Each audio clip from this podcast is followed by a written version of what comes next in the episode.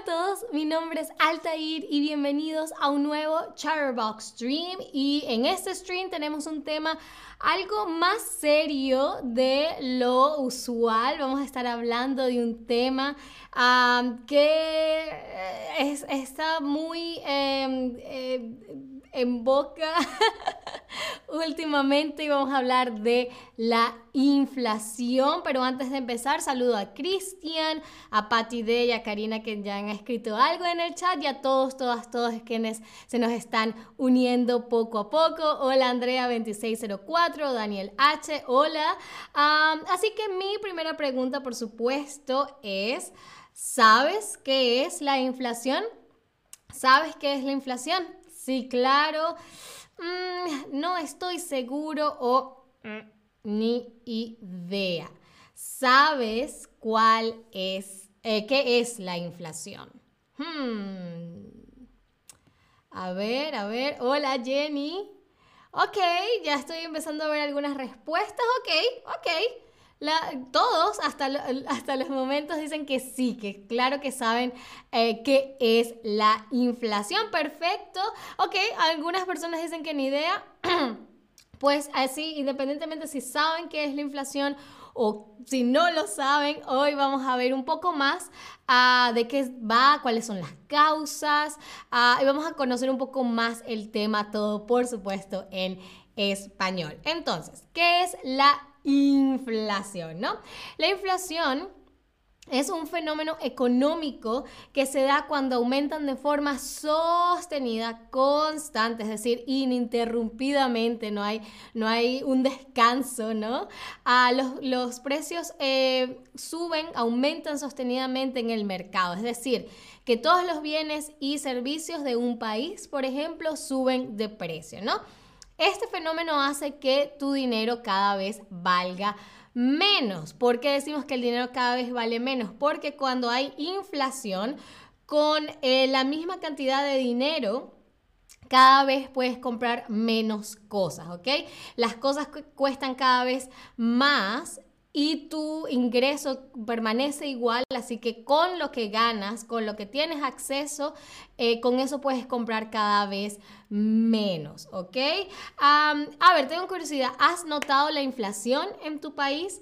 ¿Has notado la inflación en tu país? Sí, muchísimo, un poco o, por suerte, no tanto.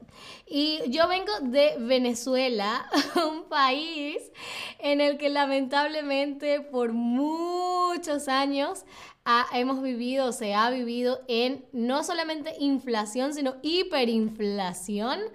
Ah, así que yo sé muy bien lo que es estar en un país en el que los precios no hacen nada más que subir, subir, subir, subir y tu salario permanece igual.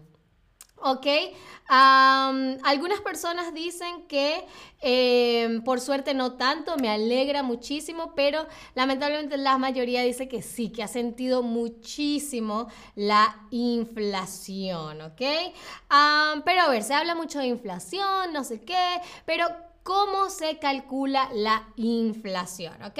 Entonces, para calcular la inflación se tienen en cuenta los precios de los hábitos de consumo promedios de las familias, es decir, se evalúa, se estudia em, cuánto consumen, cuánto gastan las familias en promedio en unos rubros muy específicos, en unas áreas muy específicas. El primero, por supuesto, son los artículos de consumo diario. Artículos de consumo diario, como por ejemplo los alimentos, ¿no?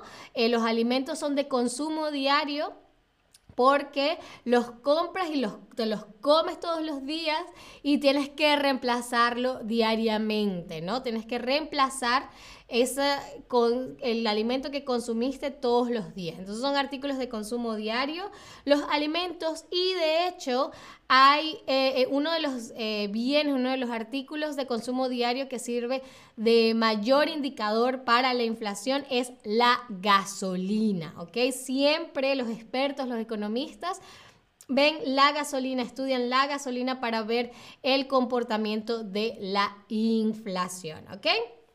Entonces, esos son los artículos de consumo diario. los artículos que consumes todos los días, diariamente, que tienes que reemplazar regularmente, pero también se observan los bienes de consumo duradero, los bienes de consumo duradero, como por ejemplo las prendas de vestir, las lavadoras, todos esos artículos, esos bienes que no es que compras todos los días, pero que sí utilizas eh, eh, frecuentemente y que eventualmente sí tendrás que reemplazar, ¿no? Pero no todos los días, no tan frecuentemente, pero forman parte importante de tu, eh, de tu consumo, ¿no? Entonces la ropa, electrodomésticos, ese tipo de cosas. Y por supuesto también está los, están los servicios, como por ejemplo las peluquerías, los seguros, el alquiler, eh, todo aquello por lo que tienes que pagar, que quizás no es un bien, no es un artículo, pero sí es algo, un servicio del que gozas y por el que tienes que pagar. ¿Ok? Entonces toman estos tres eh, rubros, estas tres áreas, artículos de consumo diario, alimentos, gasolina, bienes de consumo duradero, eh, ropa, electrodomésticos y los servicios. ¿Ok? Luego se hace seguimiento de cuánto gastan las personas en todos estos bienes y servicios y se calcula si el precio ha sido constante y en la mayoría de los productos. Solo así se habla de inflación, ¿ok? Porque es normal que con el paso de los años el precio de los productos suba, incluso es recomendable, saludable, porque si no, si todo se queda igual, las economías se estancan.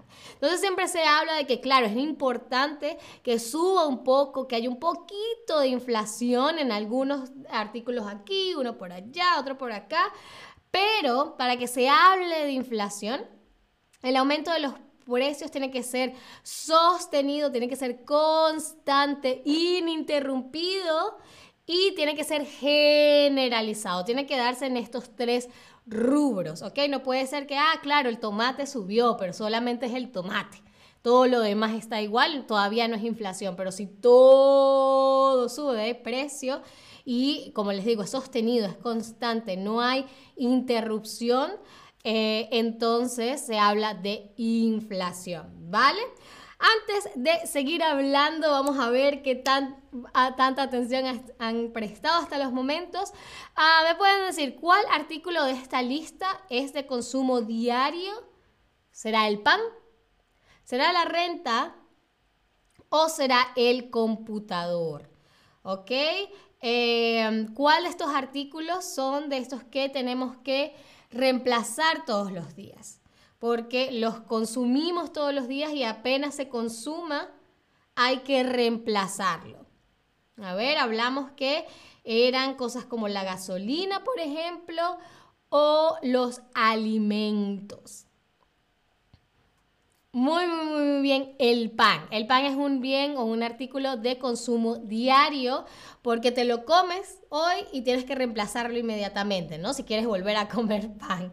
El computador es un bien de consumo duradero porque no estás comprando un computador todos los días y la renta es más como un servicio, ¿no? Estás, no es un artículo como tal que estás pagando, sino el servicio, el derecho, estás pagando por el derecho de vivir en algún lugar, ¿no? O, de si tienes un, un de ocupar ese espacio, ¿vale? No se preocupen, todavía tenemos muchas preguntas y sé que las van a acertar. Ah, la siguiente es, por ejemplo, la palabra constante, ¿no? Dijimos que para que se hable de inflación, los precios, el aumento de precios tiene que ser sostenido y constante. Esto significa que es un proceso con interrupciones, es decir, que empieza, luego se, se acaba y luego vuelve a empezar o es sin interrupción, sino que sigue y sigue y sigue y sigue y sigue y sigue y sigue y sigue y sigue y sigue, o que es muy corto. A ver. Perfecto. Obviamente la palabra constante significa que es un proceso sin interrupción. Perfecto. Ahora vamos a hablar un poco sobre qué causa la inflación, ¿no? ¿Qué causa la inflación? Pues hay muchos factores. Ah, el primero, por supuesto, del que se habla es el aumento en los costos de producción, ¿no? Ah, por ejemplo, eso tiene que ver con cuánto le cuesta a un empresario, por ejemplo, producir valga la redundancia, los, eh, los productos que venden, ¿no? Que comercializan, ¿no? Eh, por ejemplo, sí, eh, yo trabajo vendiendo manzanas, ¿no? Y yo le pago a alguien para que me traiga las manzanas desde su granja hasta Berlín. Y la persona me cobra 10 euros por el transporte de las manzanas.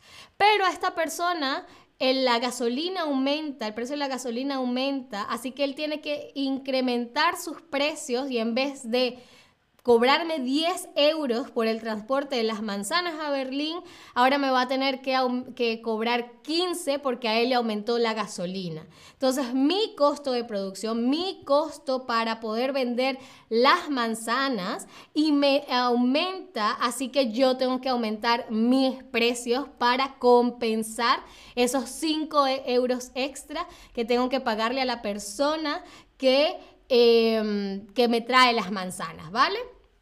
¿Ok? Muy bien, eso es el aumento de los costos de producción. Luego está, por supuesto, el aumento de salarios, ¿ok? Cuando los empresarios deben pagar más a sus empleados, la misma lógica, ¿no? Tienen que compensar ese aumento en los eh, en, en sus costos poniendo más precio a sus productos. ¿no? Ese era el típico caso que pasaba o que pasa probablemente aún en Venezuela.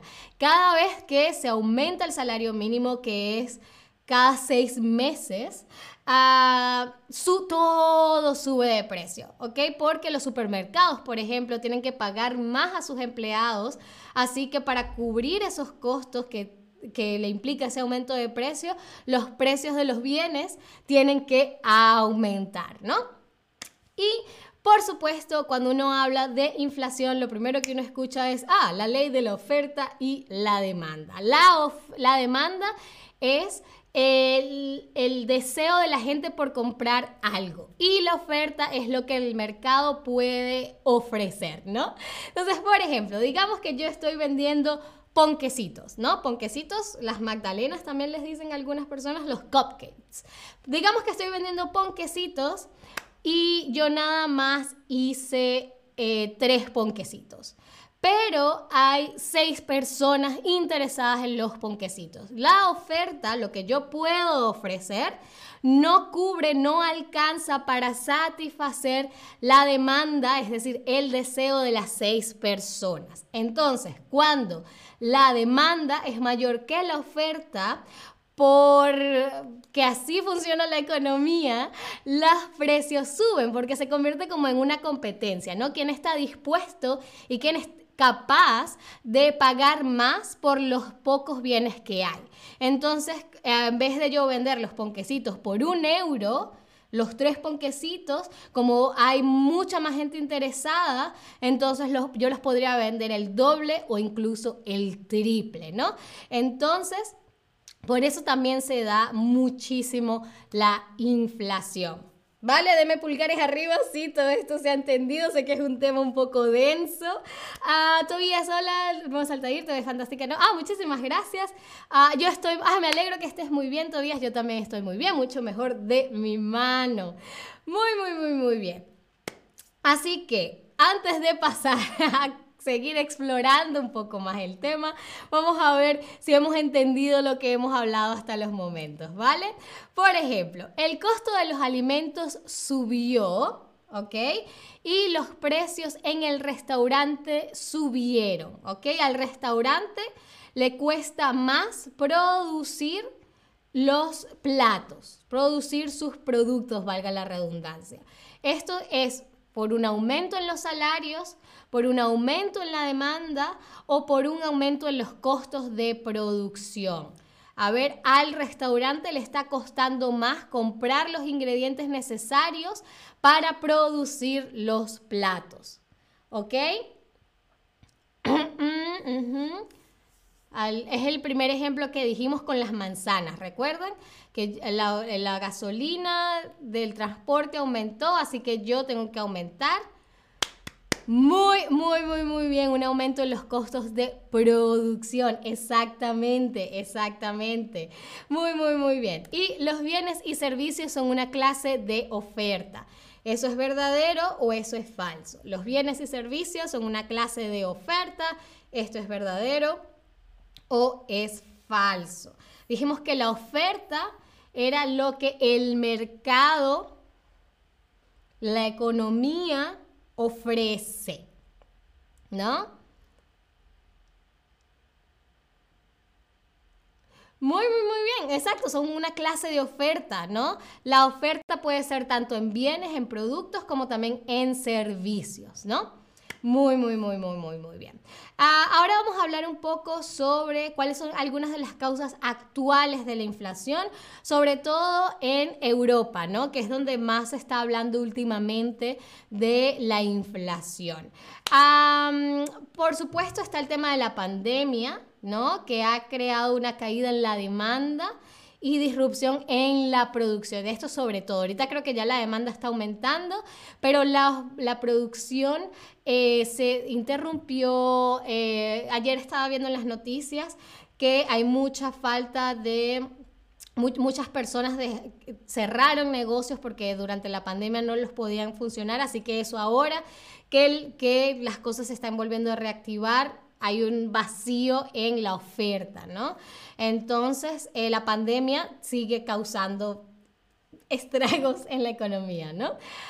Por supuesto, el tema de la guerra, ¿no? La guerra ah, ha hecho que se aumente el precio de las materias primas, lo que eleva los costos de producción de muchas empresas y, por supuesto, ha provocado elevados costes de energía y escasez alimenticia. Todos sabemos el tema con los cereales de, que provienen de Ucrania y que no se les permite pasar, aunque creo que ya se dio como, se abrió un poco eso, pero igual sigue muy complicado y eso ha aumentado muchísimo el tema de la inflación.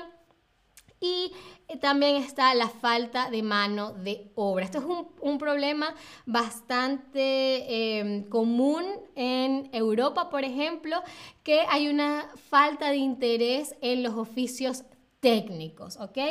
Eh, muchísima gente eh, va a la universidad, por ejemplo, y se convierte en médicos, ingenieros, arquitectos, etcétera, lo que es increíble y necesitamos mucho de eso, pero eso ha hecho que también eh, caiga la gente, caiga el número de gente interesada en em, oficios como la plomería o ser meseros o algo más técnico, de lo cual también necesitamos muchísimo en el mundo y eso hace que los poca oferta que haya, los pocos plomeros, los pocos carpinteros que haya, eleven sus precios y todo se vuelve más costoso, ¿ok? así que creo que esa era la última que tenía para ustedes. Sí, esto creo que era mi última explicación. Así que esto es solamente una pequeña mirada al tema complejo de la inflación. Espero les haya quedado un poco más claro si tenían algunas dudas aún y espero que todos logremos salir eh, airosos de esta situación. Espero que la economía pronto se normalice. Espero que eh, el mundo se normalice y que todos podamos eh, hacer lo mejor que podamos, ¿no? Ah, espero que se cuiden mucho, espero que les haya gustado este stream y por supuesto que me acompañen en uno próximo. Hola Eddie, que no te había saludado, muchísimas gracias por estar acá y bueno, nos vemos en la próxima. Eh, muchísimas gracias como siempre por estar ahí y hasta luego. Adiós.